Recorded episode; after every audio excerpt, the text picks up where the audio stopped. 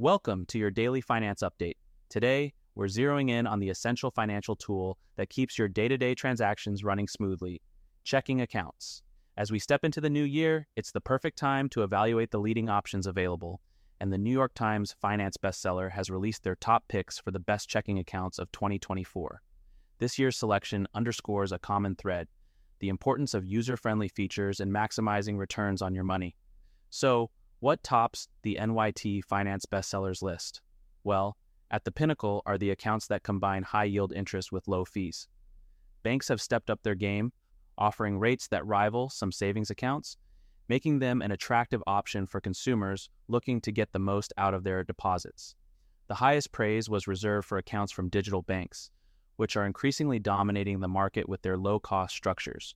Without the overhead of brick and mortar locations, these fintech savants are able to pass on the savings to customers in the form of no monthly fees, free ATMs, and higher interest rates.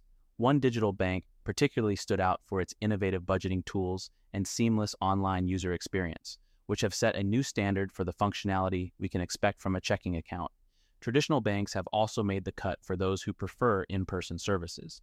Their offerings have evolved, including not only physical branch access, but also competitive features, such as rewards programs and overdraft protection plans.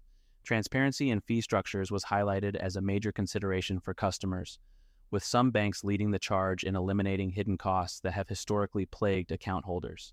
Notably, the demand for ethical banking practices has shaped this year's recommendations as well.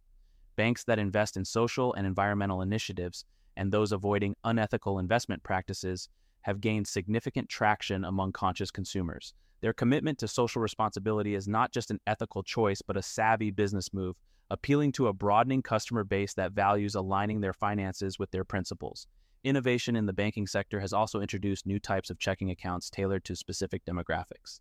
The bestsellers list gave nods to accounts catering to students, seniors, and frequent travelers, each offering unique perks like waived fees, higher ATM withdrawal limits, and currency exchange benefits. As we crest into 2024, the checking accounts that made the NYT Finance bestsellers list all share a commitment to putting the customer first.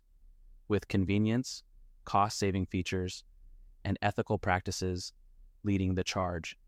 It's clear that whether you're tech savvy or traditional, there's an account out there to suit your banking needs, and the finance bestseller has provided a roadmap to discovering the cream of the crop.